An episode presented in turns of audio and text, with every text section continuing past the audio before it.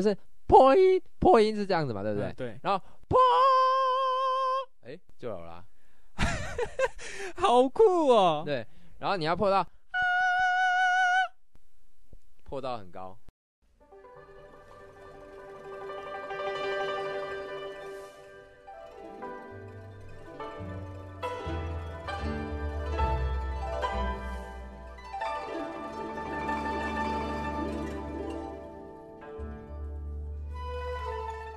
欢迎收听视障音乐人的小剧场，我是节目主持人夏关鼎。今天呢，到了我们的艺术人聊心事的这个单元，这是第二集。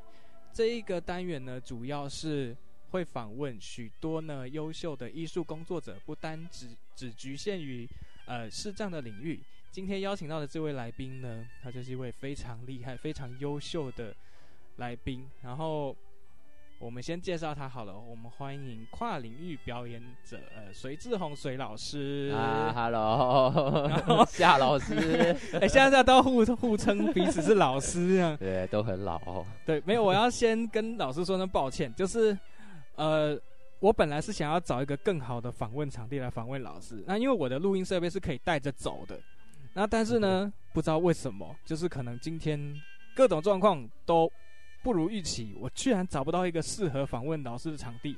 结果呢，我就约老师来我住的地方访问，你知道吗？从老师住的地方来到我这里，光交通移动就要一个多小时。哎呀，他说不好意思，不好意思。还好啦，还好。我是因为早上在市区还有事，所以过来其实也蛮方便。OK，呃，还没没，还是要跟老师说一下不好意思。然后，OK，然后我想要问一下，因为。我在访问之前呢、啊，我有问老师说，我称呼老师做跨领域表演者，这样子适不适合？那其实老师有从事蛮多的一些呃尝试，像是京剧、还有戏曲、还有昆曲这些东西，老师是怎么有办法把他们做到一个融合，然后或者是做出你自己的风格？融合，呃，我先回答怎么做出自己的风格好了。嗯。我觉得我们做表演艺术还是回归到艺术这件事情上面。嗯，那艺术就跟你个人很有关系。个人对，就是呃，你是谁嘛？嗯，最简单的就是你是谁。嗯，呃，我们可能一辈子都没有办法知道自己到底是谁。嗯，所以 所以就不断的在寻找啊，你到底是谁呢？那在表演艺术里面，我在创作的时候不会管说今天这一句唱的是、嗯、maybe 京剧西皮二黄，或者今天这一句唱的是小曲小调等等。创作的时候我不思考这个，我只管我这里需要什么，然后我会用什么样的方式去做。所以我相信个人风格不是你自己去塑造的，个人风格是。呃，他自己会产生的，因为这是我的作品，所以它自然会有我的灵魂在里面。嗯，我觉得啦，我觉得是这样，所以我我觉得并不会有一个很明显说，嗯、哦，我就是这样。当然会有一些特色，比如说，呃，我的声音比较高，呃，我有一定的高音，呃，我的高音比较亮，比较锐利，这可能可以是一种风格。然后。我还蛮注重咬字的，所以比起其他人来说，我在表演的时候，或者是我在唱的时候，我的咬字会特别的讲究。讲究的意思并不一定是清楚，有的时候他是故意不清楚，或者是故意用某一种咬字去呈现那一个字的美感。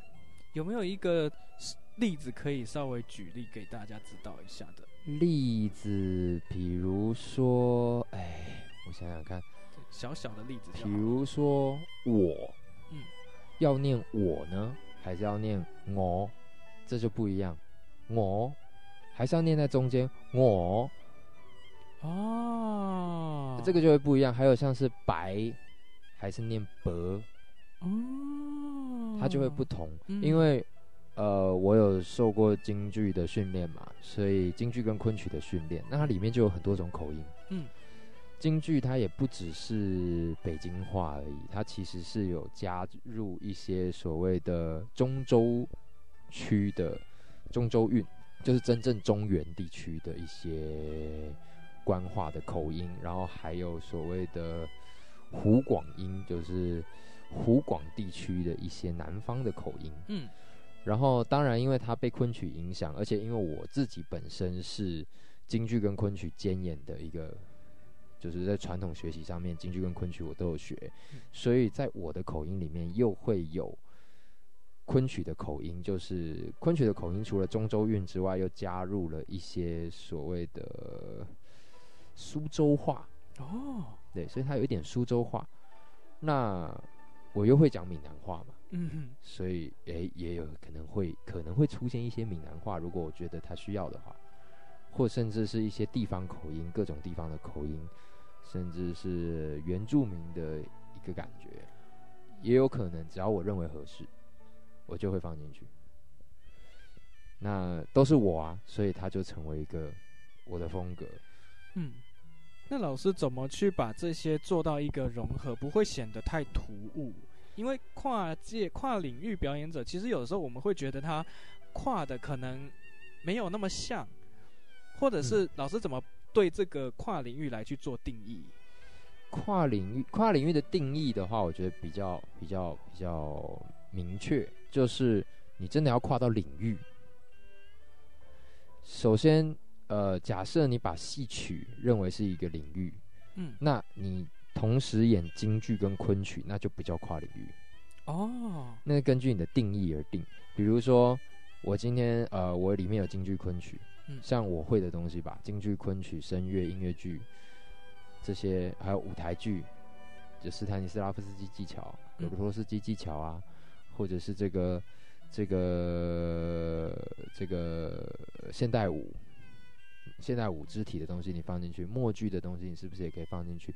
你有学过，这是一个很重要的重点，就是你是真的有这个功底的。这个是我觉得在跨领域里面非常重要的，你这个人。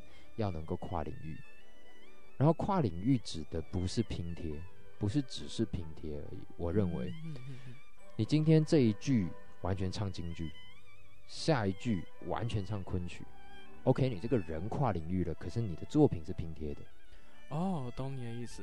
嗯，所以是你在你的唱里面，它不一定要定义它是跨领域。为什么会出现这个词？就是因为它的表演可能很难定义。哦无法定义，不然的话，我们就叫金昆双眼就好了。呃，京昆剧，对不对？里面有京剧又有昆曲。你你喜欢这边谈恋爱的时候唱唱昆曲，然后谈恋爱谈一谈，外面又有又有外族要打进来了，又又要唱京剧。那你只是在戏曲里面，这个叫两下锅哦，嗯，就是真的下锅炒菜那个下锅。嗯，两下锅就是你可以演京剧，也可以演昆曲。你在这两个。艺术里面都有一定的造诣，然后你把它放在同一个剧里面演出，或者是把它放在上下半场去演出，都可以叫做两下锅。我想到了一个定义，也不是定义，就是另外一种的呈现方式。假如我们以音乐来讲的话，嗯，呃，如果他今天是一个古典音乐演出者，然后他在他的古典音乐里面融入了可能流行或者是现代爵士，那这样子算是跨领域吗？这样子，你的。你其实还是在音乐这个领域里面，嗯，我认为啦，嗯，除非你起来跳爵士舞 最起码你会跨到舞蹈去啦，对不对？嗯、如果你起来顺便演个戏，要演音乐剧，你你就你就有跨到一点领域，或者是说你一边演奏乐器的同时，一边用脚画画，哦，这也算跨到美术界了。我我觉得是这这是这样子的形式。如果你全部都是音乐的话，而且，呃，除非你把这些技巧全部融在一起，然后让人家听不出来你是什么曲风，嗯，那你可能真的就完全得用跨领域来定义了，因为它没有办法定义了。OK，这是一个很。我听到了一个很新的对于跨领域跨跨领域完蛋了，这是一个很新的对跨领域的一种讲法。可是我自己很认同老师的这一些观点。那我刚刚在跟老师在访问之前，因为我们其实聊了一段时间，嗯，想要问老师当初为什么会进入戏曲这一个环境，然后怎么会对这个环境越来越有兴趣，然后到后来变成是等于算是你的职业嘛，对不对？嗯、怎么会有这个契机出现？诶、欸，那个时候其实在我大学的时候，一开始读的是重佑技术学院演艺事业系的第一届。创建元老，对，但是袁老师那些老师们啊，我们只是 只是因为他比较好考，所以考进去了而已。好的，因为第一届没什么标准呢、啊。没有，嗯，然后而且我还蛮好玩的，我那时候其实没有拿到高中的毕业证书，哎、欸，然后正好就开了一个演艺事业系，哎、欸，我就有大学可以念了。因为我那时候蛮反叛的，嗯、呃。在高中的时候，本来拿高中毕业证书就不是什么难事嘛。嗯哼，我读的是普通的高中哦。哦，那呃那时候就喜欢玩表演的东西，也学了一点东西。那时候，而且那时候在做武术教练。哦，嗯，那时候很年纪还很轻，就是那时候学会的的一个算是一个教练了。这么年轻就当武术教练，十几岁，十十六七的时候。OK，这个我们等等聊聊。对对对，这是那时候当武术教练，然后是一些机缘啦，其实也就是教社团而已，没什么了不起的。然后呃，就用武术去考了体育技优生，哦，去进了那个崇右技术学院。那因为他第一个，我觉得因为他是第一届，嗯，所以他没有那么严格，而且他是一所私立学校，他需要学生嘛。所以，所以阴差阳错吧，就进去了。嗯，然后呢，在演艺事业系就慢慢的读到发现，我的兴趣好像不是在出道当艺人，我好像不是那么能够享受名气跟掌声，而且我不是那么能够运作这些社群软体。嗯哼，嗯嗯，个性上的缘故。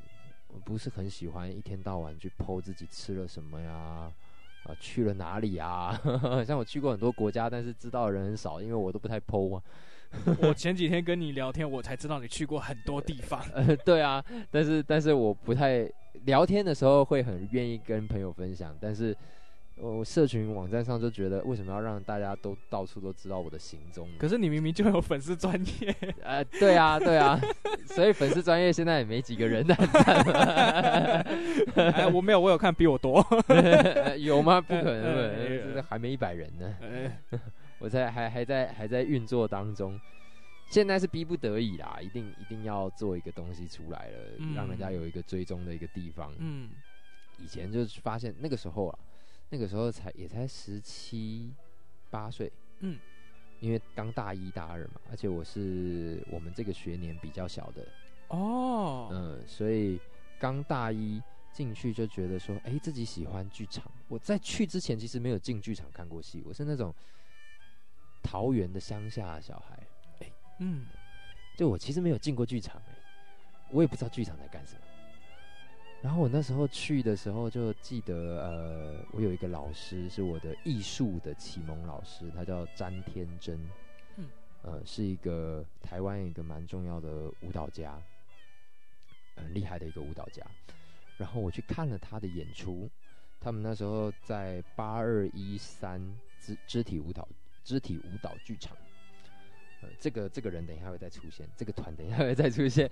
八二一三肢体舞蹈剧场有一个演出叫《平车考课》吧，我就记得那是我第一次看剧场，嗯，很小剧场的东西。平车考课什么意思呢？就是你在缝衣服的时候的直线跟横线，好像哦，我还特别去查了他的意思，因为看不懂。哦，OK，对，然后就觉得说。那一次看，我就觉得哎，被被着迷了，因为那个剧场黑黑的哦，然后那个光很微弱，嗯，暗，然后那个演员，那里面有一个演员，他也是戏曲演员，叫做赵鑫，他就在里面穿着西装，然后唱一些曲调，那个声音好迷人哦，嗯，然后那个舞蹈舞者就四个人而已哦，四个人哦，对，四个人而已，里面有一个人就就是几乎都在唱，就是赵鑫，只有只有声音。几乎只有声音了，他也有很多身体的表现，但是比起其他的舞者少很多。嗯、然后那一天，那个天真老师就是他们舞舞蹈的最后一幕，拿了一朵玫瑰花，他就直直的走过来给我那朵玫瑰花，然后邀请我上台跟他们跳舞。哇，好特别的经验哦！然后我也不知道为什么，我就我啪就上去了。我就看他们跳什么，我就跳什么。我那时候什么都不会的，嗯，你知道，我那时候是个学武术的一个一个爱唱歌、爱弹吉他的一个高中生啊。嗯、说实在的，嗯，因为那时候才刚上大学，才刚开学，然后我就啪就上去了，我就觉得好喜欢这种感觉哦。然后也因为我的这个行为，呃，我天生有一种能力，就好像很能够带动气氛哦。就只要我想的时候，呃，我我一上去，就整个观众席的人都坐不住了。啊！结果最后观众席没有人了，你知道吗？全部上来，对，全部都在舞台上跳啊。然后那个舞者就变成很可怜，就必须陪我们跳。其实他们已经很累了，这样。然后我就问老师说：“哎，老师，你那个时候怎么会呃怎么会邀请我？”他说：“他也不知道，他就是一个感觉，一个 feel。”嗯。然后就就就邀请我这样上去，我就从那个时候开始进到这个表演艺术界。嗯，可是呢，被剧场迷住之后啊，就有一段时间非常讨厌那个电影电视。哦，怎么说？觉得他们很势利。那个时候啦，嗯，就是你知道小屁孩嘛，他就是有这种想法，他就觉得说，哦，我喜欢剧场，那剧场一切都是最好的。那跟剧场相反的，就电影电视，啊，就觉得是是很商业的东西，是很不喜欢的东西。那个时候的感觉，我现在其实不是这样想的。嗯，但其实跟我当初一样，我当初也是觉得古典音乐就是天下第一。对，你就会觉得哇，这这是最棒的东西。对，呃，可是可是其实它是最棒的，无所谓。但是你不能贬低别人。对，但是那个时候就会这样子嘛，嗯、所以变成人家说去拍戏啊什么哦，我也是去，但是就就表现的很。不舒服，让人家不舒服，这样的小屁孩嘛，我体会那种感受。对对对，就是啊，就就就叫人家叫我们去唱个流行歌，我觉得很不爽这样。然后喜欢唱声乐，喜欢去找那种古典的东西，对对，剧场的感觉。那个时候真的是这样。对，然后觉得说，哎，那我我喜欢的东西跟同学好像都不太一样。然后会不会没话题呀？对啊，就没有话题啊，因为你想要聊的都罗密欧朱丽叶啊，想要聊李尔王啊，他们都在聊最近太阳花学运啊，没有啦，也没有没有，那时候的同学 那时候还没有太阳花学运，那时候的同学也没有那么在意时事，他们比较在意说这最近可能周杰伦出了新歌好不好听什么的。嗯嗯。那因为我整个脑袋都已经转去古典乐，转去剧场，转去这个。莎士比亚音乐剧里面了，我跟他们聊不起来，然后又又显得很看不起人家，就很很糟糕的一个状态，就跟同学处的很糟糕哦，处的非常糟糕。而且那时候我在外面的剧团 audition，就等于说不不喜欢跟他们一起演戏，然后就去外面的剧团演，哇，就很快就当到主角这样子，哇哇就变成说在同学里面你很异类啊。嗯，哦，那你又你又你又很机车这样子，会不会同学也有一个心态，就是天哪，他怎么到哪边都可以当主角的感觉？也许吧，也许我觉得，因为那个时候可能运势比较好哦，运气好嘛，就是比较顺利，舞团也可以偶尔做做首席舞者这样子。你等一下，你的偶尔根本不是偶尔嘛，偶尔，我们刚刚聊的私底下聊不是偶尔哦，有啦，还是还是。就是就是，也不能 OK OK，也不是每一次都是首席，但是偶尔就会可以做到一些比较重要的位置，然后甚至编舞可以在一些大型的场合去表演，呃，甚至是在艺术节可以去可以去表现的的机会。在当嗯，你说。嗯，然后十几岁啊，你就很嚣张啊。十几岁真的那个那个状态，你你停不住了，好像好像勒不住缰的那个野马，然后 你要到冲啊，然后到最后你就觉得哇，旁边的人你都看不上，然后我刚因为他们冲不起来啊，呃也不一定啊，也不一定，说不定他们在演艺界表演很棒，我是不知道啊，因为我不在乎那那个行业的那个时候，嗯，嗯，嗯，所以我就正好那时候一个老师他是戏曲学院毕业的，嗯，然后他就来。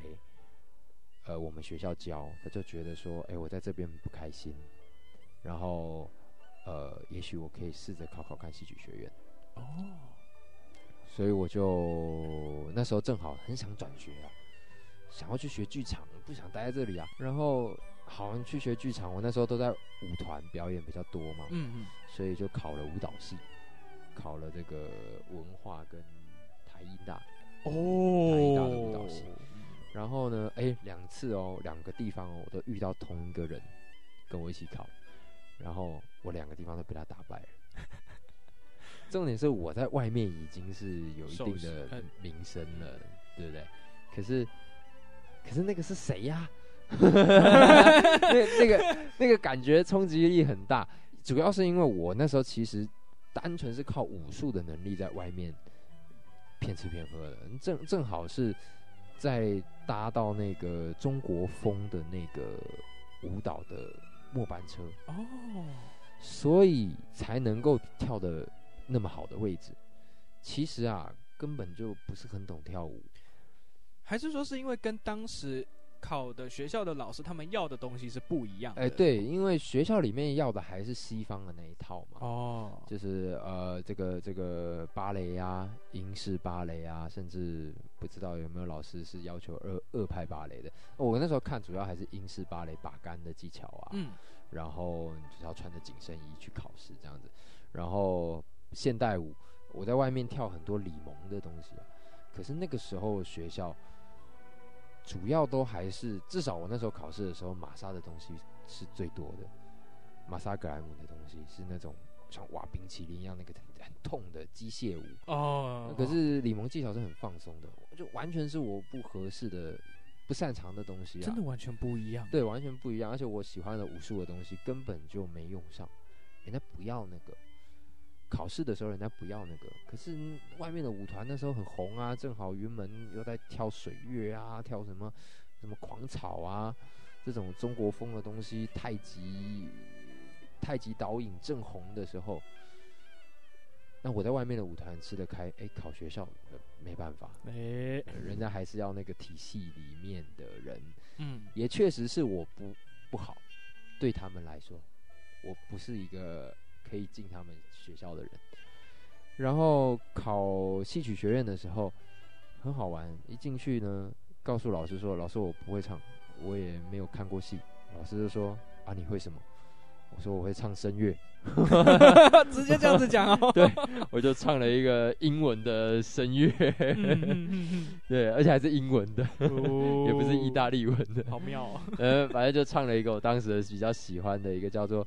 Younger than springtime 吧，就是嗯，英文不是很好，反正年轻就好比春天哦。OK，那一一首这样子的男高音的一个歌，嗯、然后唱完之后，哎、欸，我是学武术的嘛，他就做几个动作让我跟，我就跟一跟，他就说很好。后来结果放榜的时候啊，舞蹈系都没上了，觉得说没有机会了。嗯，结果戏曲学院一上，将近满分，将近满分九十七、九十八。我说哇，那好啊，反正你知道他如果都没上，我打算休学的。其实，嗯，我就不打算读了。但是，哎、欸，戏曲戏曲要我，就好像好像命运给你一个路，嗯，很明确的一个暗示，告诉你说去这里，这是你的未来，很奇妙哦。然后呢，刚进去的时候，其实我看过一个戏，我深深着迷。嗯，就是我刚刚讲的那个八二一三肢体舞蹈剧场的艺术总监的爸爸，他是台湾的京剧花脸大师，哇，孙元坡。我正好在那个时候他还在，所以我看过他爸爸。嗯，这是大师，真的是大师。他演曹操啊，非常非常的棒。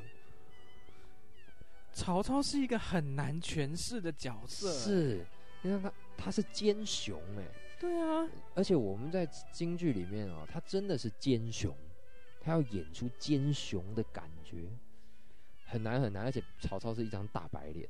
哦，他的表情更难做，嗯，因为是白的啊，你等于说五官都没有啦，那有的人会在白脸上面又勾很多纹路，去让他可以做表情。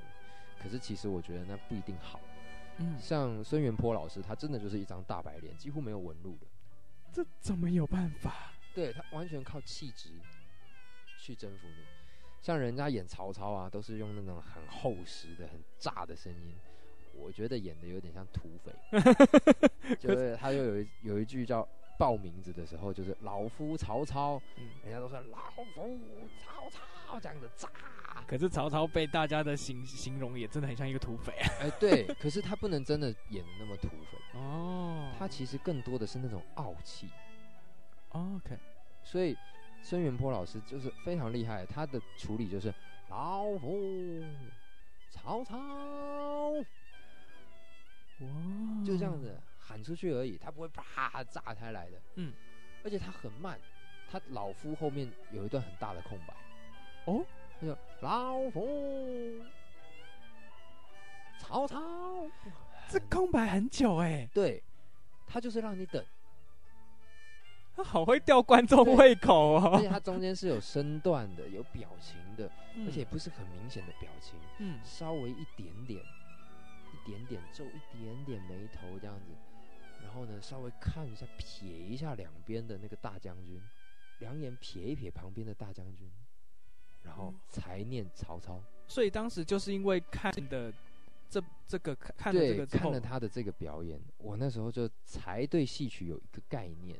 嗯，所以那时候一进去想学花脸，我看他最棒的就是他有一段马踏青苗，讲的是曹操啊。呃，行军的时候啊，跟正好是那个春春天，那个苗刚插好，稻田里的稻苗、秧苗刚插好，他就呢跟下令所有的所有的军士大军说：我们在行军的时候呢，不可以踩踏人家的秧苗，如果谁踩踏了他的秧苗呢，谁就处死，杀头，不可以踩。为什么他要做这件事情？里面还有一个小故事，就是曹操是收复北方的一个将领。那他收复北方的时候，其实他里面有很多是投降的。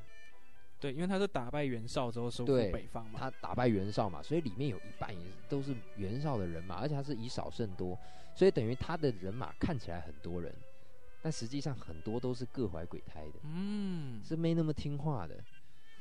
他就利用了这件事情，他就先下令，大家都不准踩，然后他就去踩了，啊，对 啊，而且它 里面还有一句唱哦，叫“见斑鸠，马吃惊，四蹄纷乱，我这里紧勒缰，也是枉然。”他找台阶哦，是斑鸠害的，嗯，他就说：“哎呦，我。”见见到斑鸠了，马被吓到了，然后他就去踩那个秧苗。嗯，你想想看，这么大的将领，他有可能马乱了吗？No calling。对啊，所以他故意的，有可能是故意的。当然，如果是不小心的，他他后面的处理也真的很棒。他一踩完呢，就叫所有的大军回来开会，大将军啪啪啪啪啪，通通都进来，然后。站在他两边，他就看着所有的大将军，左看右看哦，不讲话，然后就说：“老夫我马踏了青苗，那个手就遮住脸了。”嗯，非常细致的表演。然后所有的人就说：“啊，左看右看呢。”然后呢，他就从那个遮脸的那个手啊，稍微放下来看了一眼，大家在左看右看，他就说：“老夫我自刎了吧。”拔他的令箭就要自杀，他手上有一把尚方宝剑，那个皇帝他那时候是丞相嘛，对，所以皇帝有给他一把号令天下的这个军事的一把尚方宝剑，他可以斩，他可以有生杀大权，他就拿着那把宝剑要自杀，就是一个回头一个转身哦，他就拔出宝剑然后转身，老夫我死了吧。哦，哇！所有的军军人啊，所有的大将军啊，吓死了，全部跪下！哎呀，你你可不能死啊！对不对？开玩笑，你要死了，我们打个屁仗！对啊，其实那也是一个样子啦。对，那也是一个样子。然后他不是已经回身了吗？嗯，他已经背对观众了。嗯，他一只脚呢翘起来，侧身转回来，然后看着大家，然后说：“攻他们那些那些。”将军在求的时候就说：“哎呀，这个马踏青苗乃是战马之过，与丞相何干？哦，就是你，哎呀，是战马的问题啊，怎么又不是你的问题，对不对？啊，你干嘛要这么自责啊？就跟他讲这个，嗯、也是帮他找台阶。对，他就嘟回头，跟这个回头有这个锣鼓，嘟长看着大家，公等之言，献操于不义也。讲这种话，真的，我天哪，会也真的 很会。然后呢，他就说：“好，既然如此，那把战马的头砍下来，再把我的发髻砍下来。哦，砍发髻在古代是非常侮辱人这是就是像现在日本还有这个规矩，你的武士的发髻如果被砍掉，你就就是没有面子了。嗯哼，以前那个。身体发肤受之父母啊，那个发髻是不能乱乱修乱剪的，一定要绑好。那如果有人打赢你了，然后呢，你已经趴在那里了，还要侮辱你，他就先把你的发髻砍掉，哦，然后不杀你。天哪，很侮辱人，很侮辱哎，天哪！所以他就自己把自己的发髻砍下来，嗯，说我用这个发髻跟那个马的头葬在一起，以此为证，从现在开始不可以有任何一个人。违反我的军令，违令者斩。再讲一次，嗯，他用这件事情让所有的军队都听话，而且收买人心，真的收买人心。然后他又没事，对对，欸，有啊有啊有啊，有有点侮辱了，搞不好他觉得还好。没有，他自己砍的，啊，也没人砍他啊。对吼，所以他可能无所谓啊，嗯，他利用这件事情去收买人心。嗯，这一整段戏，包含他那个四蹄纷乱的时候，那个马乱跑的时候，我觉得那个又是默剧啊。又是现代舞，因为他有那个心境，嗯，他在表达那件事情，然后其实他还是控着马的，但他故意的，故意让那个马跳来跳去，所以他用很大的力度去勒马，可是呢，因为你那样过大了，所以那个马就又又跳走了，嗯，我觉得那一段真的是迷到我了，我就从那那一段，我一开始进呃学校就觉得，嗯，我要学大花脸。哇，这个超帅的！我光听都觉得很帅。对啊，而且他不只是可以演曹操，哎，大花脸还可以吐火啊，还可以演那种钟馗呀。钟馗耶？对啊，他要垫着一个那个胸胸胸口要垫的很高，然后背也要垫的很高，驼背鸡胸，然后垫屁股。对，因为钟馗的长相非常的。非常的丑，所以他他还有一个帽子，那帽子旁边有两个我们所谓的翅，就是、嗯、就是像那个官帽一样，旁边有两个装饰。嗯、那个钟馗的翅是很很很弹簧的，嗯，会一直抖。然后有一个很大很大的胡子，几乎会到钟馗的膝盖，很大的胡子。然后呢，又垫着这个鸡胸驼背，然后又是大屁股，然后又踩着很厚的厚底，哦，超好玩的。而且他整出戏都在跳舞。钟馗嫁妹啊，整出戏都在跳舞，嗯，很好玩。我那时候想说，一心想要学花脸，我觉得我想要偷偷学一些好玩的东西，因为我那时候觉得花脸就是京剧里面最棒的，嗯，然后我就想要学那个来做我自己的艺术。我一开始根本没有想要好好学，是不是？其实也是一个模仿心理。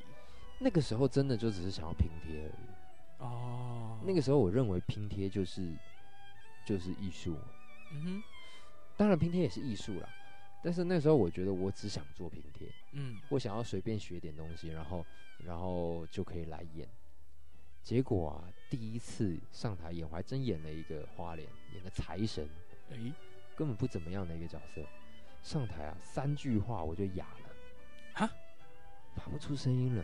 我唱声乐从来没发生过这件事。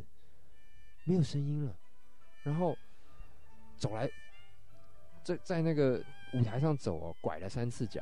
哦，哎呦，因为踩那个厚底嘛，不会穿，根本不知道要穿厚底，什么完全不知道自己在干嘛。嗯，我打从进表演艺术到那一刻，从来没有一次在台上不知道自己在干嘛。嗯，非常大的一个打击，演完我就哭了，而且完全没有办法接受说自己穿一件很大很大的衣服，然后因为我的脸很小。我我我画上那个脸，一点点，然后那个帽子又很大，你看起来比例就特别奇怪。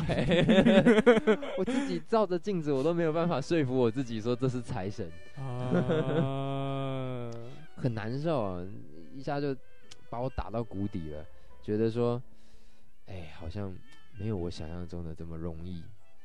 嗯，而且那时候正好又又有很多状况，就是在创作上面啊，在这个感情上面啊，都都进入到一个谷底。我原本很很嚣张嘛，就是在在这件事情之前，我是可以出入你知道各个舞蹈的场合啊，然后、嗯、然后呃。正虽然你很年轻的，人家还是礼貌性的称你做艺术家，但是人家是礼貌，你自己当时不觉得啊？觉得自己超屌的，对不对？十几岁我就艺术家了，然后自己弄了个舞团，自己做艺术总监这样子，人家人家看到你的时候还跟你说个总监好，然后自己觉得很爽啊。嗯，那时候突然一下子把你打到谷底了，然后你你学花脸。三句话就不行了，这个反差好大哦，很大。你你突然觉得自己的人生一切都不对劲。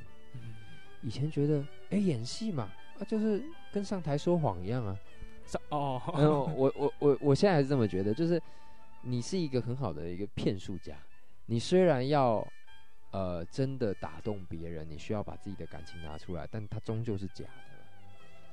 所以演戏本来就好像我们呃呃唱歌里面的那个感动是真的感动啊，但那个感动也必须要经过一定的手法去做出来，不然你说你五音都不全，你唱的自己哭的泪流满面，人家也哭了。对，大家哦，好难听啊，好难听啊，可以走了，对，可以不要再唱了吗？拜托。对啊，你还是有一些手法，所以它终究里面有一部分都是。我觉得用骗比较好理解，嗯，就是骗你的，但是你甘心被骗。我第一次听到可以用这么浅显易懂的方式讲出这么抽，就是把这么抽象的东西讲的这么浅显易懂。对，对我我觉得比较好理解。嗯，虽然人家不太喜欢这个，比较喜欢这个，不太喜欢这个词。嗯，可是我那时候就发现不行哎，你真的得有点真本事，嗯，不然你骗不到人家。嗯我我第一次感觉到说，我我好像一切都不好了。然后我那个时候因为接很多奇葩的 case，哎、欸，我演过那个《玛利欧》里面的公主，然后我还编了一个那时候一个比较政治服务的一个戏，然后我在里面演一个被 SM 的女佣。你真的什么？而且还是我自己编的，就演一个被 SM 的一个很妖艳的女佣。我的天哪，你真的什么都编呢？对啊，就是嗯很什么什么都玩，然后到最后就突然一下子觉得我应该空一下，嗯，我应该隐居一下，隐居。突然就把我的舞团给收了，而且那时候呃原本都有很多好有原本有一些好的作品嘛。也不见得是好的作品，反正没有失误的作品，比较没有失误的作品，被到处去拿去演，我就到处去演这样子，然后突然做了一个作品，因为我的运作的关系，呃，毕竟十几岁而已，没有什么经验，也不是真的很有能力，就失败了，评论就来了，正好都在那个时间点，很奇怪，评论就来了。哇，骂我流氓的啦！一下子就把你评到谷底了，你你你想翻身几乎就没有机会了。天哪！而且那是评论家评论你，那不是网友欸。网友评论你是不会被记到人家脑袋里的。评论家的评论会啊，他永远挂在那里。很著名的评论家吗？那倒也不一定啊，但是是有一定的地位的评论家骂我。天哪！所以突然就觉得，而且是很熟的人哦。嗯嗯，是我很熟的人，我会觉得说，我们这么熟，你可以私底下跟我说，你这样子网络上的直接直接在这个评论平台上面开骂，好像啊，我我会觉得说，嗯，是不是有一点不厚道？嗯，可能他想赚个钱呀、也不一定啦。我倒觉得他也可以认为他是，我现在的感觉是他也可以认为他是一个很专业的评论家，就是要把最真实的事情，呃，捧在捧给大家看。嗯，也可以嘛。当然，他就会呃牺牲掉一些年轻的创作者。嗯、呃，毕竟我当时是一个年轻的创作者，然后前几个作品也都还不错。因为我一次的跌倒，你把我给打趴了，那我也就各种状态正好都在那个时候出现。嗯，我还被，然后这个期间呢，我被问了三次要不要学小生，就我现在这个行当。嗯，很奇怪，我以前是不唱假音的，嗯，非常非常讨厌假音的。然后，哎，对对对，我会觉得好奇怪，为什么男生要出那种声音？嗯，我又不是女孩子。嗯，然后，哎呦，就反正就觉得很很很讨厌那个声音。第一次人家问我，我还跟人家讲说不要，那好奇怪。然后我就想要学老生，几个礼拜而已，完全找不到音哎。完全哦，完全完全走音，我从来没有唱歌完全走音过。哇，我就觉得哇，万念俱灰啊，那时候，然后感情也不不顺利啊，嗯，那个舞团也解散了嘛，嗯，因为被人家抨击，最后其实也是我自己受不了。所以这个在这个解散是无预警的解散，还是你到后来真的觉得不行了，也赔了很多钱，我所有的积蓄都赔进去了，当然也没有很多啦，但是以一个十几岁的人来说。他赔了三十万吧，很多哎、欸，对啊，十几岁来说，等等于我我十几我三十万的那个积蓄全都没了嘛，嗯，然后整个要从头来，我就把舞团停了。我觉得说，正好这个几这个这个时间点，舞团也，呃，你不停也没办法，嗯，因为它运作不下去了，嗯，所有的积蓄都没有回收。然后做了一个很费钱的作品，然后还是个烂作品，哇，完了，呃，所有的评论都在骂你，你一点演出机会，本来演出多到每个礼拜可以演三出，很多哎，很夸张啊，很多哎，真的多到可以一个礼拜演三出，至少一个礼拜有一出。是戏哦，是大的哦，作品哦，嗯，然后突然之间，人家也不太邀你。你也就没事做，然后真的惨到就是我跟我现在这个剧团的老师张望老师是我的恩师啊，嗯，说，哎，老师我没有钱吃饭，哦，到这个程度，我那个时候身上剩剩下八百块好像，天哪，整整个整个收整个所有的钱剩下八百块，嗯，我觉得我真的过不去这一个礼拜了，因为我一个礼拜会看到他一次，他那个时候在我们学校教。好像礼拜一还是礼拜哦，礼拜二早上，嗯，然后我会去旁听他的课，然后我就跟他讲说：“老师，我我没有钱吃饭。”然后他就说：“哦，是哦，那我几点几点来载你这样子？”然后他就养了我很长一段时间。老师好好人人好好哦，对，真的这是恩师。然后也是那一段时间，我是最低潮的。然后每一天基本上就是跟着他，因为他要带我去吃饭。然后他带我去吃饭之后，他可能载我回来，或者是就跟我那天如果没课，就跟他去画室，他的工作室，嗯，然后去看他画画，嗯，然后晚上他再带我去吃饭，然后再载我回家，这样子每天哦，没有他我就没饭吃。我真的只剩下，我后来真的见到他的时候，我身上大概剩一两百块而已，就是真的一起去吃饭的时候，嗯，然后跟他讲的时候，我身上只剩八百块。天哪，老师真的可以算是你的贵人兼恩师哎。对，然后也就在这个时间点，第三次我们系主任问我要不要学小生，嗯，是已经是万念俱灰的时候，我已经觉得我这个人废了，你知道吗？我我会觉得说，如果我对这个社会没有办法再有什么贡献的话，还不如就挂了算了，就是真的重来嘛。因为反正你这个人如果废了，一直活着没什么意义啊。你那个时候没有想说会去换到另外一个行业去尝试看看吗？因为做不到。哦，因为我我觉得我的成长环境有很多问题，造成我有一定的傲气、娇气，或者是说没有办法定下来。比如我，我小时候是注意力不集中过动症 （ADHD） 的小孩，然后呃，现在不会写字嘛，就是书写学习障碍，其实有很多问题，造成我的特殊问题造成的一个特殊的个性，嗯，让我没有办法接受我做一般的工作。哦，我不知道为什么哎、欸，我就是会觉得我应该要留下一点什么，或者是我应该要能够做点什么，嗯、不然的话，我觉得我就废了。嗯，那最后一根救命稻草吧，就是这个，因为老师，呃，那时候万新明万老师万主任，是我后来主修老师曹富勇的老婆，他就正好，我正好在他那一组，因为他是主任，所以他必须要教一些。呃，就是比较没有基础的学生，嗯、就是 就就是不知道放哪里的，就会被放在那里的地方这样子。然后他就因为他需要一个呈现嘛，然后我就他就说，哎，你要不要学小生？我后来才知道，那正好是小生的开蒙戏。哇，正好是他的开蒙戏，嗯、就是小生一定要会唱娃娃调。他教的这一段，呃，《四郎探母》里面的巡营。就是一整段完整的娃娃调，嗯哼，小生开蒙几乎都是这场戏，这出戏。我那时候不知道，我后来才知道，然后就学。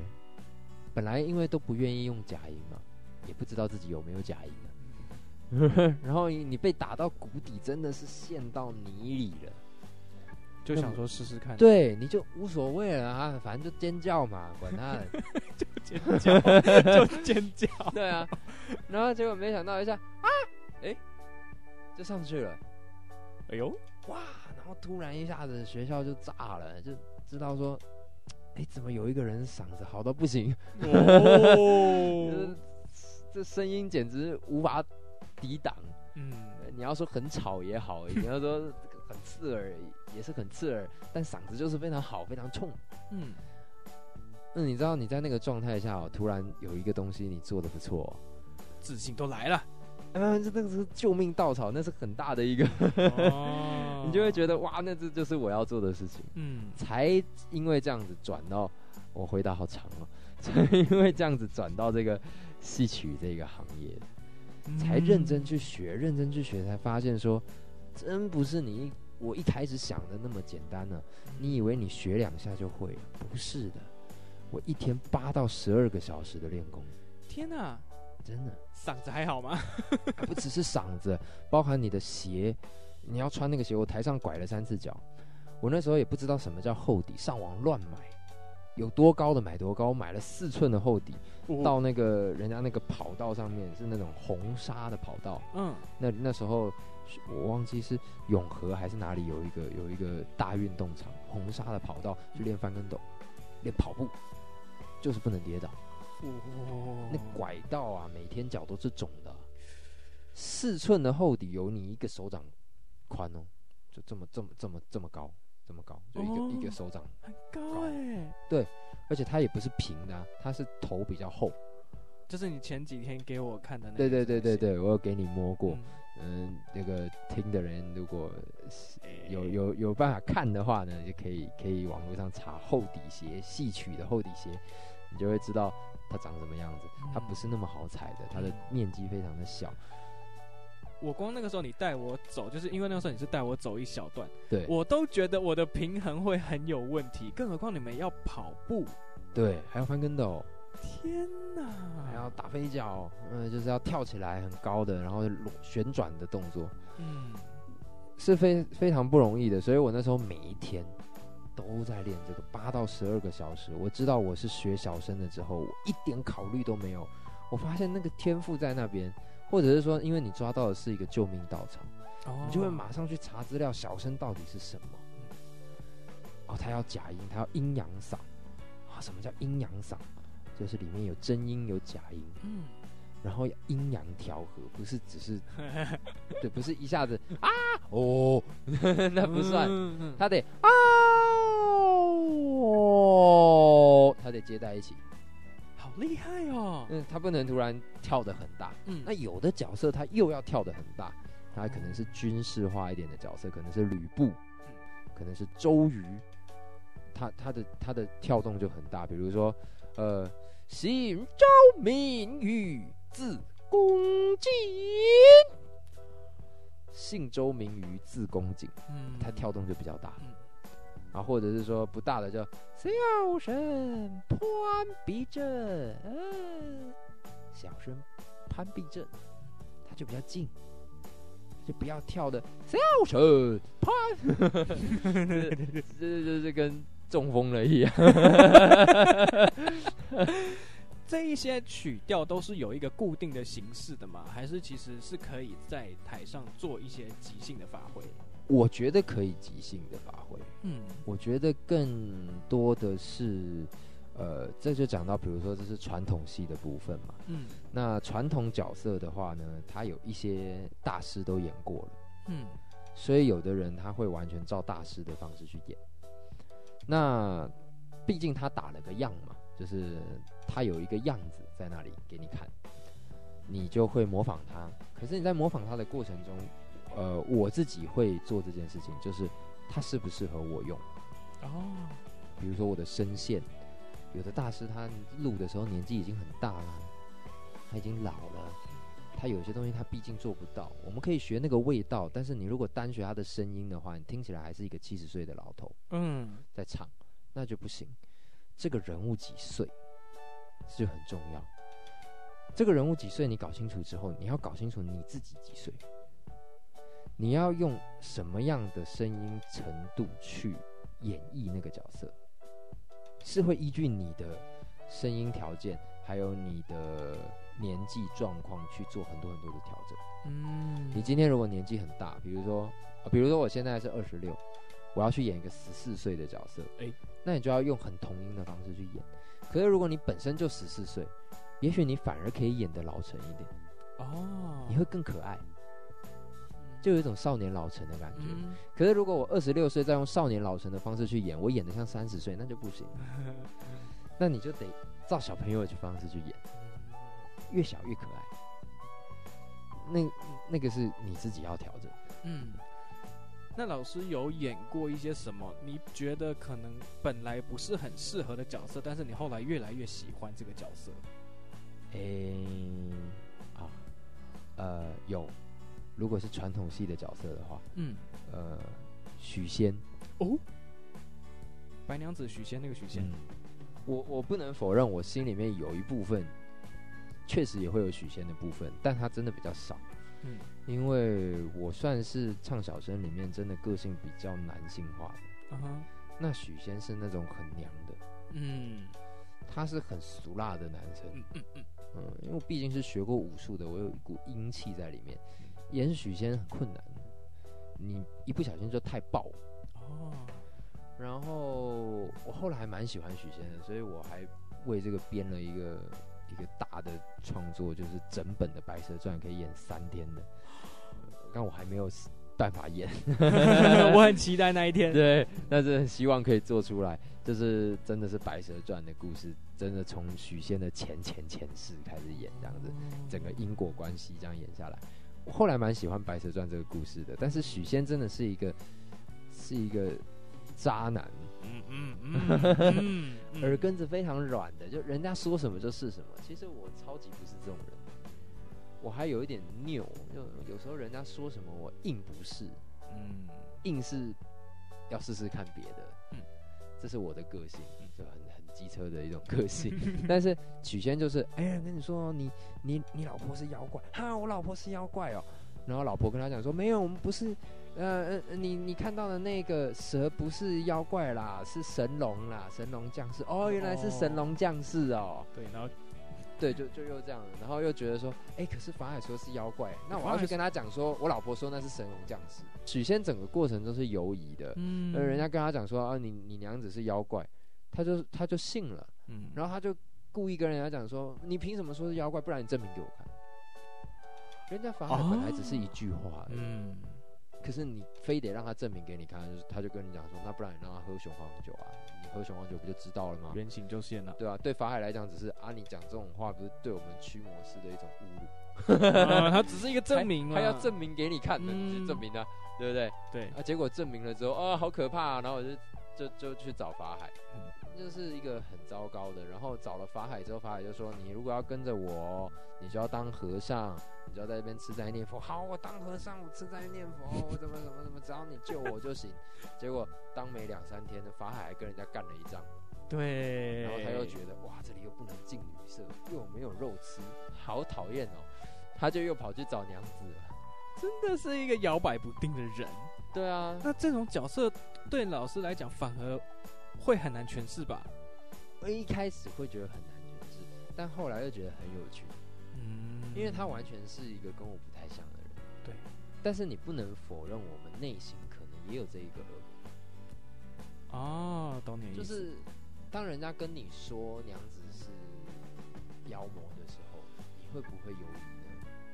其实有啊，只是我的个性，我可能就不管他嘛，不信他嘛，我相信我自己。的嗯，但是你会不会出现那个问号？会，我觉得也会。嗯，整个许仙就是在表达那个问号，嗯，他全部都照问号的那个方向去走，所以也很好玩。我好想看你演那出，有机会的话，对对对对对，很想是，很真的很想做出来，但他需要一很大的经费，缺缺音乐找我，啊，一定啊，就是一定会找你们玩的。OK，这这个这个作品做起来，应该我我会觉得我我很很想试试看，嗯。那在演许仙的时候就是很难，因为你的声音不能那么亮。那我声音特色里面有亮，嗯。就得不要那么亮，太亮你就显得太过于坚定或太过于有想法。哦，许仙就是有点呆，因为人家说什么他就信什么嘛，他就是那种耳根子超级软，好像没有耳根子的男性，然后也没有肩膀，因为发生任何事情他都想找靠山。对，他也没有想说那我就自己自己保护自己这样。也没有啊，他也没有想说，那我要当一家之主，也没有啊。其实他是一直都是白娘子家里一个吃软饭的、啊。嗯嗯嗯，嗯 他们开医馆，医人的是白娘子，他只是一个当掌柜数钱的人。对，好爽 哦，对不对？而且那个经费还是人家青蛇去盗官库的银子盗来的经费。对，真的是，啊一分钱也没有出，真的是爽爽的。对啊，所以他整个就是一个吃软饭的男性，蛮。那演到后来其实也蛮过瘾，嗯，研究到后来也蛮过瘾，嗯，是真的没有演过，我我我只有在教学有教过，然后讲座的时候有演过一些片段，嗯，但是真的没有真的演过这个角色。对，因为老师刚刚提到老师有在教学，那目前主要教授的项目有什么？嗯，戏曲有在教的是有有一些歌仔戏的演员。想要上课，我有教一些歌仔戏的演员，嗯，真的是戏曲的，嗯，教法，嗯，然后其他的就是教艺术类的东西多。我开过一些很奇怪的课，有有开过那种带人家去故宫逛一圈的。啊，哦，因为因为我很能够说那些书法呀，或者是这个各个年代的文化。对，有听说老师很会写书法？哎，没有没有，只是骗假骗假的？还好，自自己自己的作品还敢写，写给别人就不敢写。而且你可以写给我，反正原来都要花很长的时间去做，功力不够啦，可能创意的东西比较多。我很好奇的是，呃。老师对于现在的教学环境跟以前，你觉得最大的差别在哪里？然后以现在的学生，我们需要用什么方式去他们让他们了解传统戏曲这些东西？嗯，因为现在的一些诱惑或者是一些他们接受资讯的东西太快了。对，那这个要怎么去做到一个平衡？我自己觉得很困难。嗯，呃，第一个就是真的很困难，因为。现在的人觉得哦，听起来不嗨，嗯，那就没兴趣。嗯，有的人觉得戏曲就是一个字很长嘛。我甚至还听过有人说戏曲就是就是丧葬。啊，对，也有人觉得啊，丧葬才会用到，其实丧葬是不会用戏曲的啦。但他分不出来嘛，他觉得啊，反正吹唢呐都一模一样，对，听起来都差不多。这个是这个是现代人的一个问题，尤其是台湾人，因为台湾人有点搞不清楚自己到底是干嘛的，他不知道自己的文化在哪，嗯，所以他认为美国文化是他的文化，所以我们台湾其实非常的美国化，就是没什么文化。文化在我们的年轻人的耳里好像是一种禁忌，可是呢，现在有很多人喜欢说自己是文青。嗯，你知道越得不到的永远在骚动。对，所以呃，很多人都喜欢说，哎，我跟文化有关。可是你真的跟他谈文化的时候，会发现，哎，其实他不是那么理解。他的文青可能就是看几本小说，看几本书，所以可能就就会出现一个词叫假文青。啊。所以会很困难，这一些这个假文青要怎么变成文青？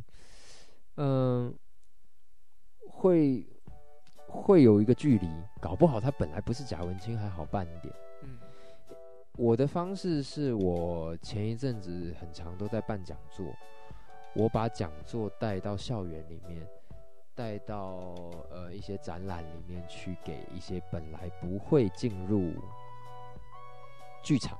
看戏的人，嗯，去带他们认识，这是一个方式。因为我自己是一个有自信的一个表演者，嗯，我认为看过我的表演，他应该会对这个表演感兴趣，嗯，所以我就会到他们面前去演给他们看。这个在我还是学生的时候，有在河北讲过这个话，哦，就是他们采访我的时候，我说我想要把呃剧院里面的艺术带到街头。带到观众的身边去，嗯，因为他们很多人觉得京剧不好看，是因为他没有看过，他根本没有看过啊，他只是听人家讲，哦，那是老人家看的，哦，原来京剧是老人家看的，他没有在思考了，他就是觉得这就是对的，刻板印象了，对，或者是说他觉得京剧就是一个字好长哦，是真的蛮长的啦，啊，有的是啊，但也可以很快啊，哦，像比如说什么，呃。大儿子忘却了原本设计，有袁术柴机灵将你来比那世界。多亏我设计神力，一杆机喝退了梦将心机。这每一个字很快啊，嗯，他不是，他也可以唱得更快，哦、而且我们真的唱的时候是完全用假音。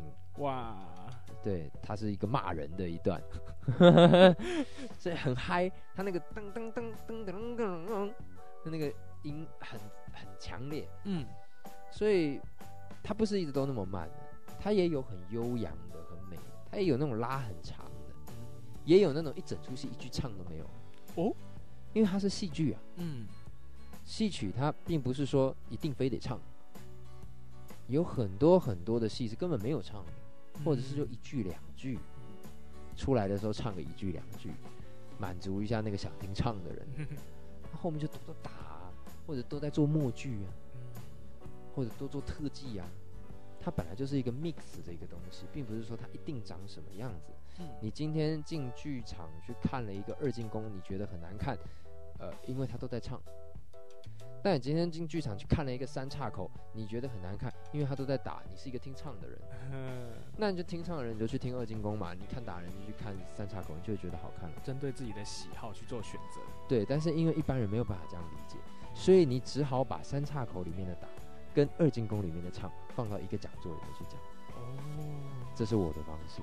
有的人喜欢听高音，那我就唱一点小声的东西；有的人喜欢听低音，喜欢听浑厚的声音，你可能就逼不得已的，我需要去呃唱一些花脸的东西，唱一些这个老生的东西，让每一个人都可以知道说，哦，原来戏曲是这么多面向的，嗯，那他就可以，他就愿意进去看戏。因为我之前有曾经听过老师，就是我们前几天我有听过老师唱，嗯、然后我发现老师音域音域之广，音域之远，那怎么可以唱非常的高，然后低可以低到非常的低？我就知不知道这到底花了多少时间，还有这要怎么练呢、啊？我觉得好厉害。呃，其实啊，这那那这可以也讲一个点，就是高音你要解决破音的问题，啊、嗯，低音你要解决喉结的问题。比较好玩的是低音比较，呃，不好处理，因为你得控制喉结往上走。比如说，我们唱歌的时候喉结都是往下，尤其是唱声乐，你的喉咙要打开嘛，嗯，你要哦，你要这样子，嗯，你的哦的时候，你的喉结是往下的。可是你要往低音去走的时候，尤其你想要走那种泛音的时候，嗯、就是你一个音出来，因为低音震动力很大，嗯，所以它可以泛音，嗯，它就会同时出一个，同时出两个音频，嗯，你就会出现，呃、这样子的声音。那你也可以很低，哦。那个时候就是听到这个音，我这个被震撼到，怎么有办法这么厉害？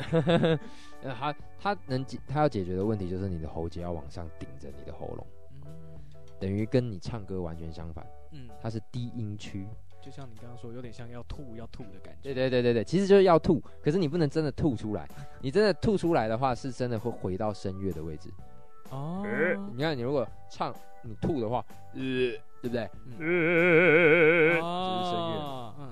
但你不能真的吐出来，所以你得吐在那个的那个瞬间，你就会，你就会到这里，然后你就可以，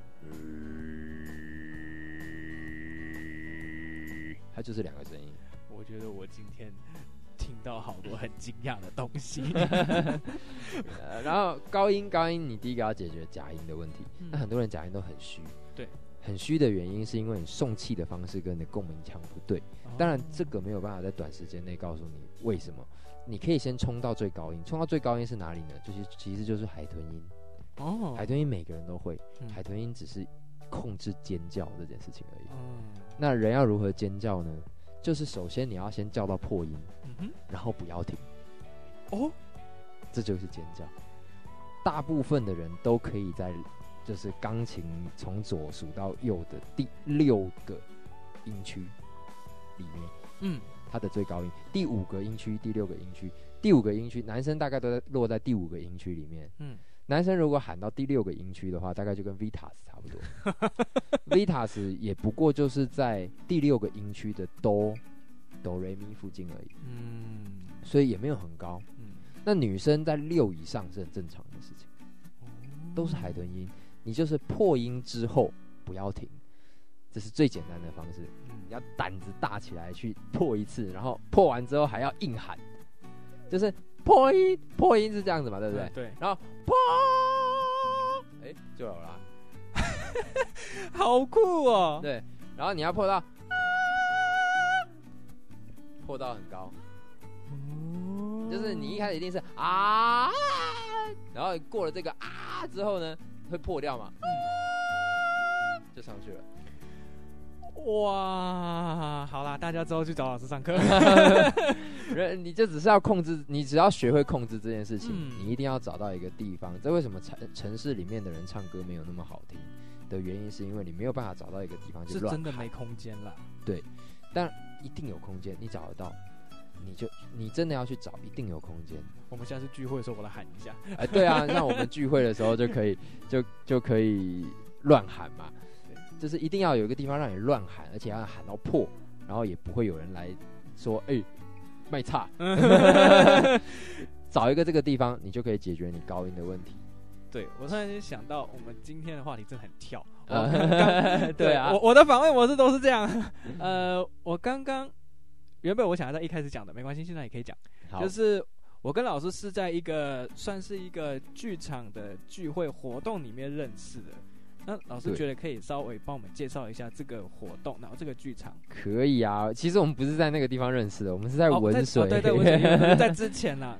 对，我们真正熟是在那个是在那个聚会，就是三六九 i solo 聚会。嗯，我们就是一个，其实它就是一个艺术家的聚会，嗯、一个年轻艺术家的聚会，是介绍制的，然后认识了里面的人。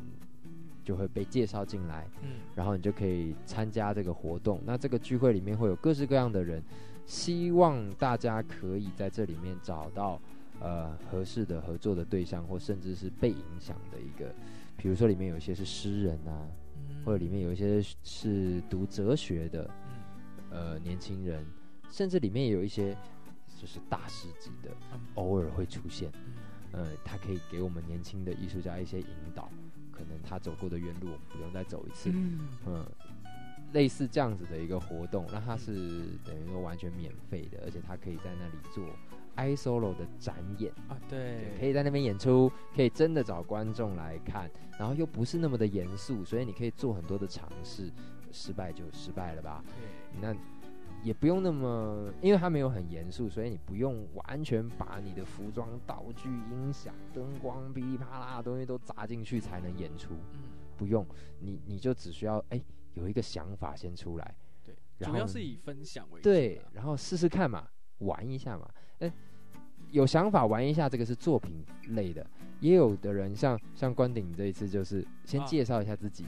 哦，哦我我之后是真的会，呃，就是来参加他们的 i solo 的这个一个算是小型的音乐分享会。那其实时间快到了，哎，我们等到时候文宣资料全部都弄好，我会放在节目资讯给大家参考。对，大家记得要来哟。对，一定要来哦，一定要来哦。对，这也是你也是先介绍一下自己。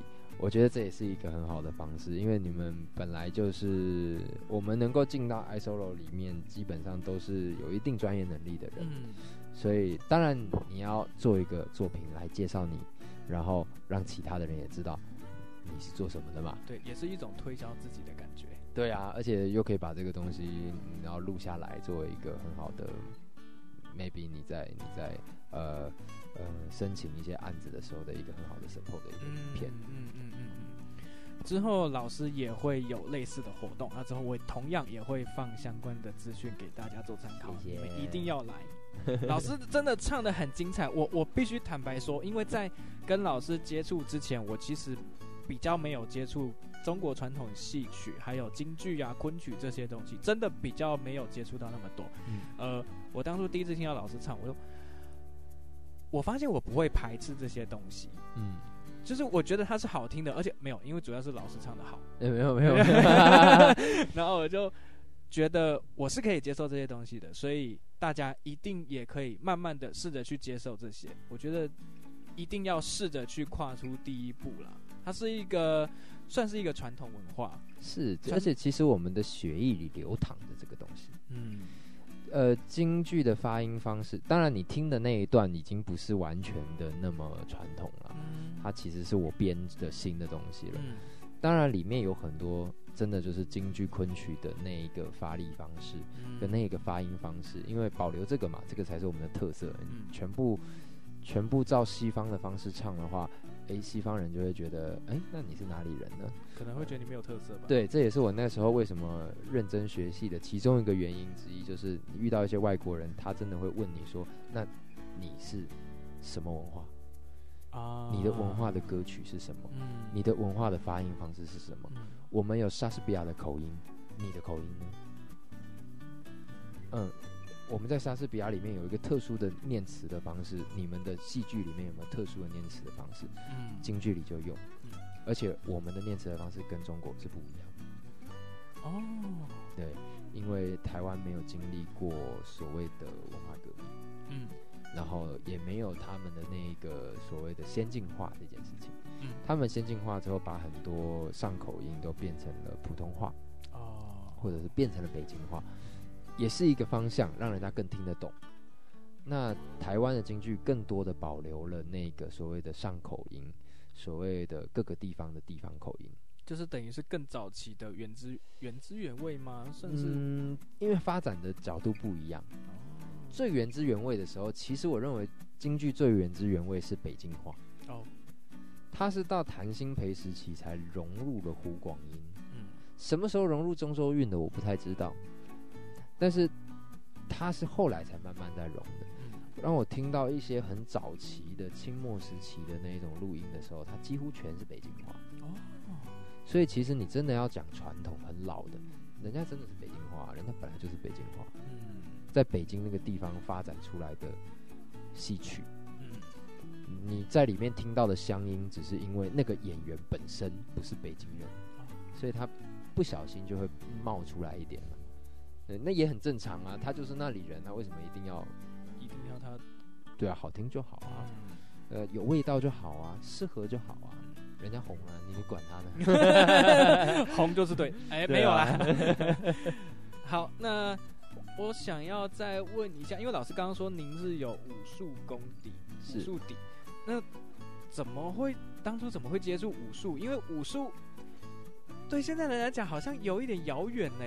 虽然我自己很向往、很喜欢这一些东西，但是我得到的一些资讯都是从网络上看到。那武术，呃，老师怎么会踏入这一个这个行算是行业吗？还是应该是怎么会踏入这一个环境领域？领域，领域，可以讲领域吧？对，领域好，领域。嗯，那个时候才高中，还没上高中。嗯，就是国中升高中的时候，很爱武术啊，就是被那个武打片啊。吸引的，嗯，然后很喜欢那种很传统的武术，嗯、不喜欢那个。因为小时候很小时候也学过其他的，嗯，就是国中的时候、国小的时候也学过其他的。最小的时候学过跆拳道，哦、然后也快要黑带了。嗯、然后其实其实那个小朋友黑带也是有坦白讲不会太难考啦。当然，黑带再往上上去，你真的要打到国际，那是另外一个专业水准。嗯，嗯，但是要到黑带就不太难了，那、嗯、只是你需要花时间练，然后缴那个学费比较麻烦。嗯，然后就那个时候，我觉得我就很奇怪，我就有一种文化的一个感觉吧。那个时候反而有文化的感觉，就是觉得哎、像武术更厉害哦，好像武术很很很很很很神奇哦。反正那时候就觉得看很多武打片，觉得很屌。嗯，真的，那个那个年代，那个时候的我的词儿就是屌。没关系，我们也是。我我现在嘴里没有这个词儿，但是我那个时候嘴里面就是屌这个词儿。嗯，然后呢，就觉得哎、欸，那那想要学，正好在上高中的时候有机会跟我妈做一个交换，说我考到就是公立的学校，嗯，你就让我去。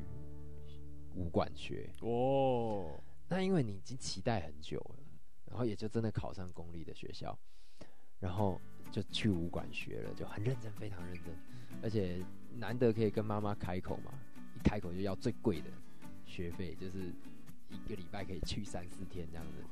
哇，妈妈恨死你了。呃，也没有啦，因为他也不会贵到哪里去，而且你又不是说去，因为我是一个没有什么别的欲望的一个人。嗯，就是我喜喜欢这件事情，我可以每天都做这件事情。嗯，我不会说，呃，像我不会抽烟，呃，基本上也没有说很爱喝酒。没有，我们刚喝了一点。我们刚刚倒是喝了，我们刚喝了一点。对，但是你看，我喜欢喝水果酒啊，代表我不是一个爱喝酒的人。嗯，你要喝威士忌，我就会有点困难。那水果酒是蛮好喝的，就是甜甜的嘛。嗯。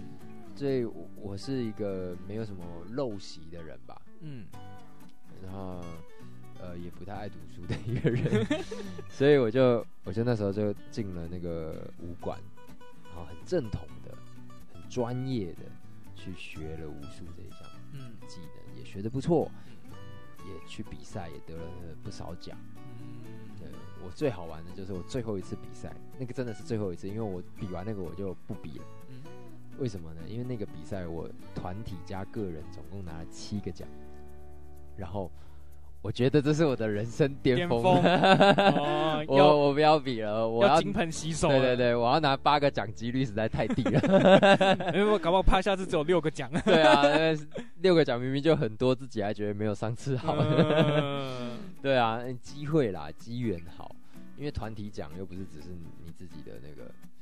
那当然自己的都有得到奖嘛，嗯、然后还得了一个兵器冠军，太厉害了。对，然后那一次还正好是算是国际赛，就是虽然虽然那个比赛也不是说很大的比赛，嗯，因为传统武术不是表演性武术那种翻跟斗然后飞很高的，然后一直大吼大叫的比赛，传统武术比赛本来规模就不大。嗯，只是正好我们这个学会是传统武术里面世界最大的学会哦，那就那一年正好全世界各个馆都有人来比，所以就刚好是一个对，然后我们就有也把它提升到国际，就是等于就叫它国际赛哦，然后就拿了一个国际赛的这个，而且那一次就是拿了这个七个奖，国际赛拿了七个奖，然后还里面还有一个兵器第一名，什么时候的事情啊？十七刚十七岁吧，真的是成名很早哎、欸。那那也没有什么名，传统武术能干嘛？他他没有没有办法有多大的名，但是但是就就成就的很早嘛，嗯巅峰、嗯、就在那里啦。没有，你的巅峰还没过，你还有很多年。对啊，那后来就不比了，所以那是我的武术的一个机缘。嗯，然后很爱学，嗯，学很多杂七杂八的东西，后来就被赶走了。欸、哦，就因为不太像那一派的人。嗯。所以武术有一个基本的要求嘛，像是师傅在教徒弟的时候，会希望你的心性还是呃能力是一个什么样的标准？会会会，但是它不是一个很能够说出来的一个标准。哦，很多东西它还是看感觉。嗯嗯嗯。当然，我们那一派呃更多人专注在所谓洪拳的心法里面，嗯，那就是硬桥硬马的那一派人多。哦。所以基本上教练们也都是那种硬桥硬马的。大师，嗯，真的很厉害的。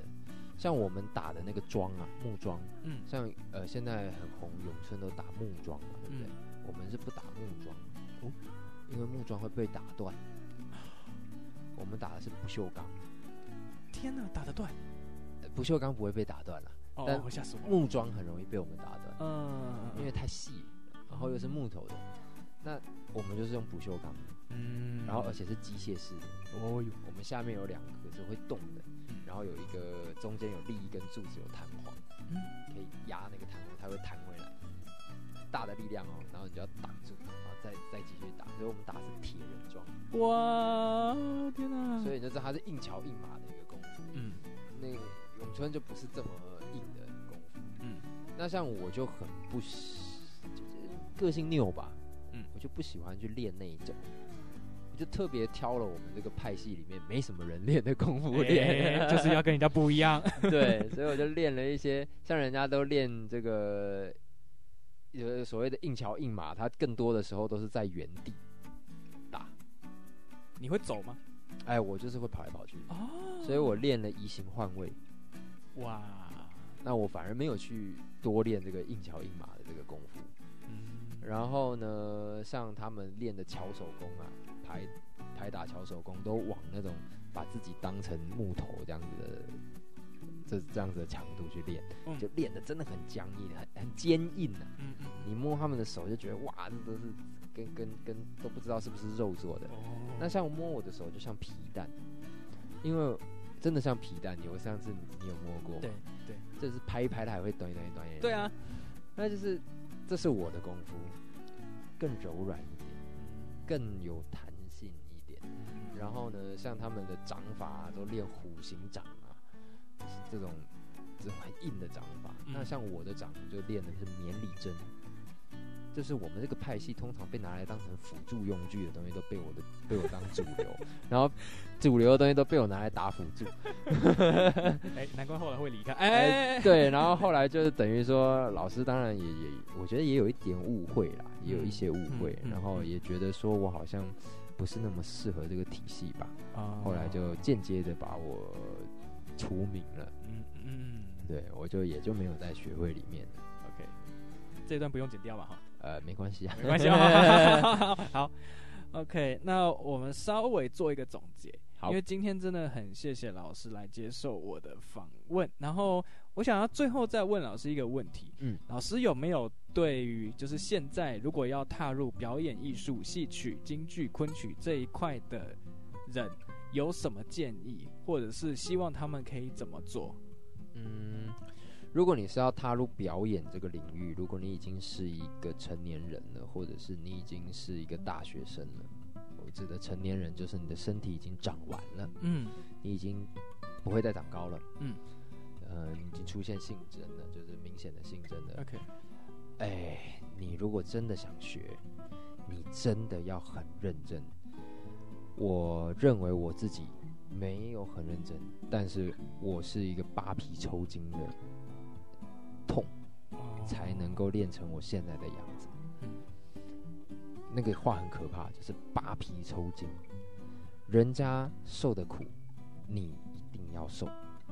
而且你是以你现在这个身体痛人家十倍，因为人家是小孩子就练，小孩子的时候不只是筋骨比较软，他的身体比较原始，他还没长大嘛，所以他的肌肉没有那么长，他的身体也没有那么大，嗯，所以它比较好塑造，就是软趴趴的，它也没有什么肌肉，可是你已经长大了，所以你身体有很多惯性。就比如说冠廷是拉小提琴的，你的手左手跟右手就是会不太一样。嗯，但你在小时候没有这个差别啊。嗯，因为那时候还没有开始拉小提琴。对，甚至于你还没有开始练钢琴，你五岁前，maybe，你还没有开始练钢琴的时候，你更是中性。嗯，那个时候要学东西，那个时候要学表演，那个时候如果表演就已经进入到你的身体里面了，那这个东西就会走得比较顺。如果你是已经长大了，你才想要踏入表演这个领域的话，你要有扒皮抽筋的准备。用到扒皮抽筋哎，对，人家受的苦你都得再受一次，而且十倍二十倍。嗯，人家的努力，人家这么多年累计的努力，你得在短时间之内努力过去。其实我也有这样子深刻的体会，因为我高中才开始练小提琴。嗯，其实小提琴真的是越小开始练越好。嗯，然后我就我现在真的可以体会老师讲的扒皮抽筋的痛。我那时候真的花了更多时间，然后我不一定还可以在短时间内达到大家要的效果。我真的必须花就是比一般人十倍或是更多的努力，我才可以达到跟大家一样的效果。所以真的会蛮辛苦的。真的是，你要要要做，就是真的要有这种不成功变成人的觉悟觉悟。尤其是如果你想要学戏曲，嗯，甚至于是京剧，京剧是我我觉得是我所知道的表演艺术界，全世界的表演艺术界上台的难度最高的。哦，像我常常去讲座，人家就会说啊，他也想要偶尔来演一出。偶尔，哎，然后我就会跟讲，跟他讲说，没关系，你可以欣赏。为什么？因为我跟他说，我光把你穿上那个衣服，嗯，头勒纱布勒上，脚下踩着那个靴子，你都不要动哦，你五分钟还没有吐，你就已经厉害了。上次老师有让我试戴一下，而且他还没有勒得很紧哦，我就已经觉得，嗯，嗯，那感觉已经不是很舒服了。对他，他只需要一点点。呃，你真的勒的时候是三四层哦，它就是绳子绑着你的头，嗯，让那个很重的那个上面的东西装饰，它不能够掉下来，你甩头它都不应该掉下来，所以勒得非常非常的紧，没有练过的人哦，五分钟就吐了，嗯，所以戏曲更困难，你想学还来得及的话，赶快学。人家受的苦你都要受，人家辛苦的你都要辛苦，而且你可能要想的比人家更多。那如果你本身就已经是从小学的，你现在就要考虑说，如果你现在是正准备要进入这一个行业，比如说你是一个大学快要毕业的毕业生，或者是说你是呃已经有在接一些团，然后要决定说你到底要不要干这一行的人，呃。我认为我们这个世代的人，他犹疑的时间太长了。嗯，你会想好久，然后一想三年五年，其实要赶快决定。你如果要做，赶快追。就算你今天是一个学戏剧的人，那就赶快去学音乐或是舞蹈。你学戏剧已经学很久了，好啊，你真的都会了吗？如果还没有都会，赶快会。如果已经会的差不多了，你觉得已经差不多了，赶快去。做跨界的事情，因为这是未来的一个趋势，这也是为什么我学了京剧跟昆曲，但我最后我还是在做跨界这件事情。嗯，太单纯的东西已经不能够行走在下一个时代了，因为它能够变得那么单纯，就代表它是上一个时代的东西。嗯，你在学习的时候需要学单纯的东西，但你在发展的时候能多宽就多宽。对，如果你还有任何学习不够的东西，都应该在。你还年轻的时候，赶快去。嗯，那如果你觉得，哎、欸，我没有这个觉悟，或者是觉得这样太辛苦了，觉得这样太累了，你还是可以保持着这个兴趣。我认为偶尔上台演演戏还是很不错的一个消遣啊。嗯，职业的思考跟呃非职业的思考是完全不一样的。嗯，你一旦走到职业里，有一些开心的东西，它毕毕竟就不会这么这么开心。真的，对，那。那你就要考虑清楚，如果你觉得没有要做这件事情，那还不如不要太浪费这个时间，嗯，你就把它当成玩票，你就认认真真的玩，也是一种很好的消遣活动。嗯，OK，那真的很谢谢老师给大家的一些建议哦。然后今天谢谢老师上我的节目，然后我们视障音乐人的小剧场每周四晚间九点会准时发布，然后希望大家订阅，给予我评论，给予我五颗星。那我们下周再见。今天谢谢老师，谢谢，谢谢。